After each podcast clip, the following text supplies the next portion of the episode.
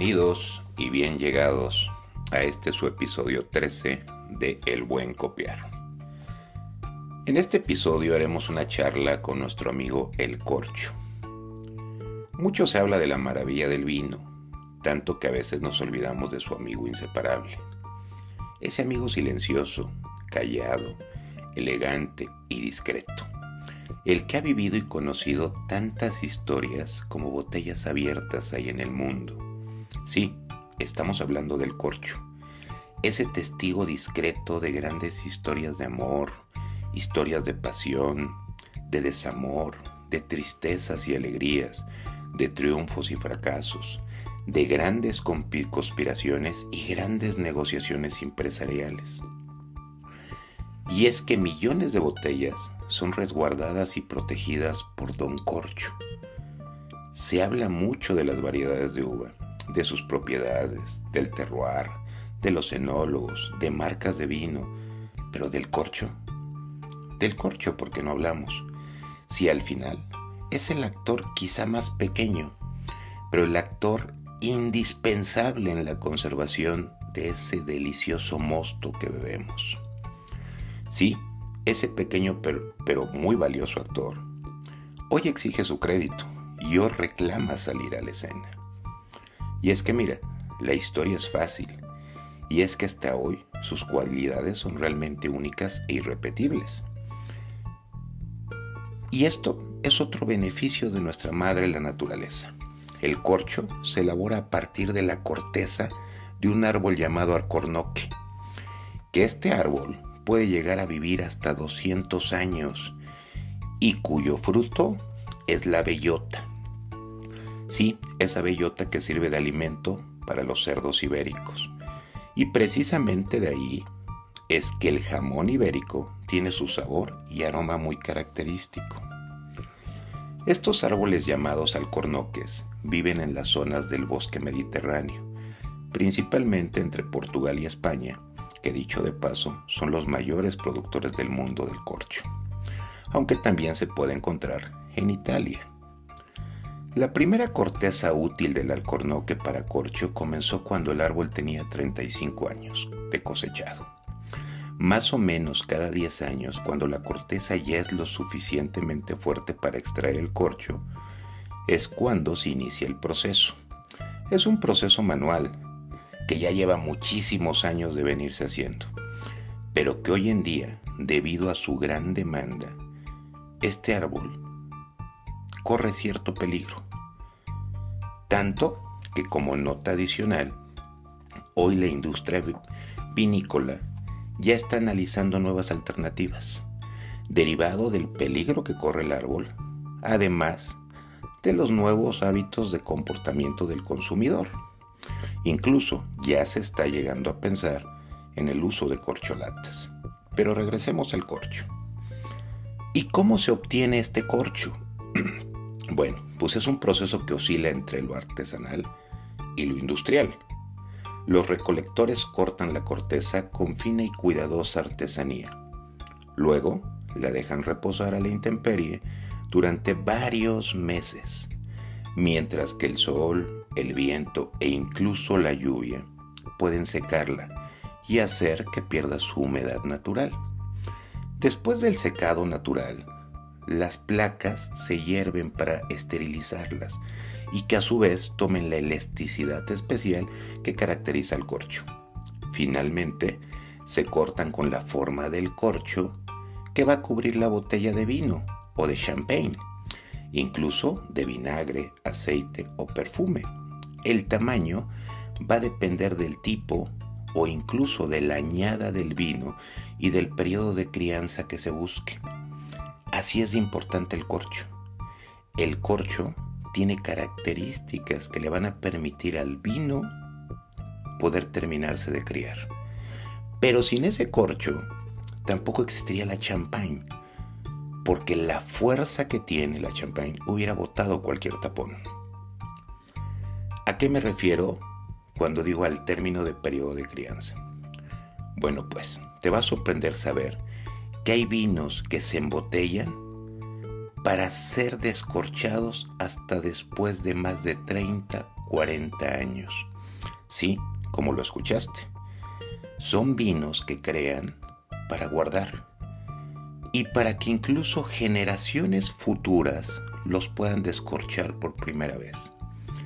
¿Tienes idea la importancia y relevancia de ese corcho que muchas veces cuando bebemos simplemente lo tiramos sin conocer su procedencia ni su origen? El corcho es algo muy tradicional. El corcho es algo que representa y forma parte del mismo vino. Para cada botella y tipo de vino o incluso mercado al que se va a ofrecer, existe un corcho especial. Los hay más especiales y más naturales, incluso otros que se elaboran con los restos de otros corchos. ¿Y a qué me refiero? No precisamente corchos usados, me refiero a que los pedazos o la pedacería que sobró de la elaboración de otros corchos se utiliza para crear corchos de menor calidad para ciertos tipos de vino. Cada uno de estos corchos tiene sus peculiaridades. Vamos a mencionar algunos de los tipos de corcho que más se conoce hablamos del corcho, cuyo nombre se denomina natural. Este cuenta con la perfección que garantiza un sello ideal y es un actor en el desarrollo del vino impresionante. Es el mejor tapón de corcho, clasificado según por su calidad y precio. Estos se utilizan sobre todo para vinos de alta gama, vinos premium o vinos de culto. También vamos a encontrar los corchos que se utilizan para vinos espumosos y vinos burbujeantes. Estos son tapones especialmente fabricados para champagne, cavas, vinos espumosos y sidras. Son de un diámetro mayor a los tradicionales, ya que estos contienen gran presión que esas botellas ejercen. ¿A qué me refiero?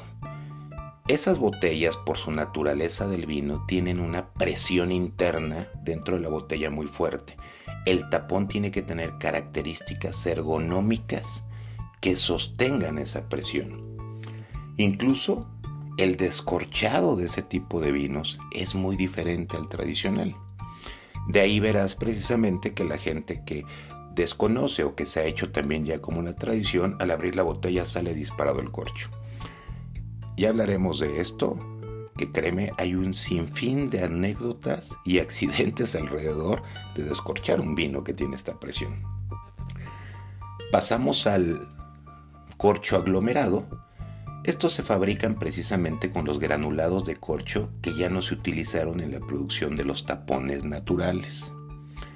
Estos son los más económicos y se utilizan para vinos jóvenes que no requieren mucho añejamiento y en vinos cuyo el precio es muy accesible. Ahora hablamos de los corchos con cápsula. Se crea de la mezcla de un corcho donde un extremo superior hay una cabeza de madera o PVC, vidrio u otro material. Este es el ideal para botellas de reuso, como cuáles, como el Jerez, el Moscatel, vinos de Oporto, brandis, coñac y otros muchos. Estos son solamente algunos de los corchos que hoy en día el hombre pues conoce, ¿no? Tenemos otros tipos que se llama el colmado o el tipo T, eh, hasta llegar a la tapa rosca, el 1 más 1. Sin embargo, yo podría resumir a estos cuatro que mencioné, que es el corcho natural, el corcho para espumoso y vinos burbujeantes, el corcho aglomerado y el corcho con cápsula. Sin dejar de mencionar que, como bien lo, dije, la industria vinícola ya está pensando en nuevas opciones como la propia corcholata e incluso ya hay vinos con taparrosca, que no por ello son de menor calidad, pero sí ante la percepción de la gente eh, carecen de esa tradición de vino. Ahora, nos hemos preguntado a veces pero ¿quién descubrió la utilidad del corcho? Pues mira, te lo voy a contar de una manera muy simple. Durante siglos, los locales utilizaron el bosque mediterráneo para obtener leña. y por supuesto madera. Pero en el siglo XVII, un monje francés con apellido Perignon, efectivamente, el mismo que daría nombre a la famosa Champagne, descubrió las cualidades de esa materia prima, así como su capacidad para cerrar y cuidar el vino. Y dado que este personaje es una leyenda y padre de la Champagne, hablaremos en otro episodio, pero vamos a mencionar algunos datos de él. Perignon nace en 1638 y su nombre completo es Pierret Perignon. Se vuelve benedictino y fue un administrador de la abadía de Villard, lugar con grandes y hermosas plantaciones de viñedos. Él era un observador y estudioso del vino, por lo que descubrió que tras el invierno empezaban los vinos a soltar ciertas burbujas y se empeñó en embotellar el vino con todo y esas burbujas. Es decir, para él el sueño era embotellar un vino con las burbujas que surgían tras el invierno. Pero con todo y sus burbujas, él tenía un gran problema, que era cómo cerrar la botella. Lo intentó de mil formas y no le funcionaba hasta que un día encontró un grupo de peregrinos españoles y vio que cerraban sus cantinfloras con simple corcho. Así que se quedó pensando y decidió hacer lo mismo con sus vinos. Pero además de ponerles corcho, los aseguró con una cuerda para evitar que la presión los dejara salir. Así inicia y cambia por completo la historia de nuestro árbol, el arcornoque. Gracias al monje Periñón, que descubrió que el corcho era el mejor amigo en la crianza y conservación de los vinos.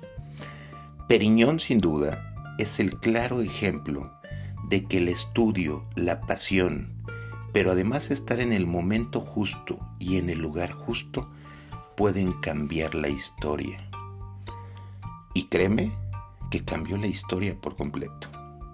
Este personaje, Pierre Perignon, realmente cambió la historia. Gracias a él conocemos la champagne, gracias a él se descubrió el uso del corcho. Y hoy podemos entender que ese pequeño trozo de un árbol que tapa una botella forma parte y es el actor, sin duda, más importante en la conservación del vino que bebemos. Hoy incluso, alrededor del corcho, se encuentran grandes artistas que, tras la unión de varios corchos, han armado esculturas. Incluso hay historias que cuentan cómo se han elaborado marcos de grandes espejos que han ocupado reinas con la simple decoración de corchos el corcho pasa a ser algo más que un objeto que debemos de tirar. Adicional, se dice que los grandes bebedores de vino siempre conservan el corcho como ese trofeo del gran vino en una gran ocasión, con grandes conversaciones y toda una historia atrás de esa botella. Sin más, Creo que la historia por sí misma es interesante. En el siguiente capítulo hablaremos de quién fue Pierre Periñón, que es toda una leyenda y todo un personaje dentro del mundo del vino, el cual estoy seguro te va a encantar.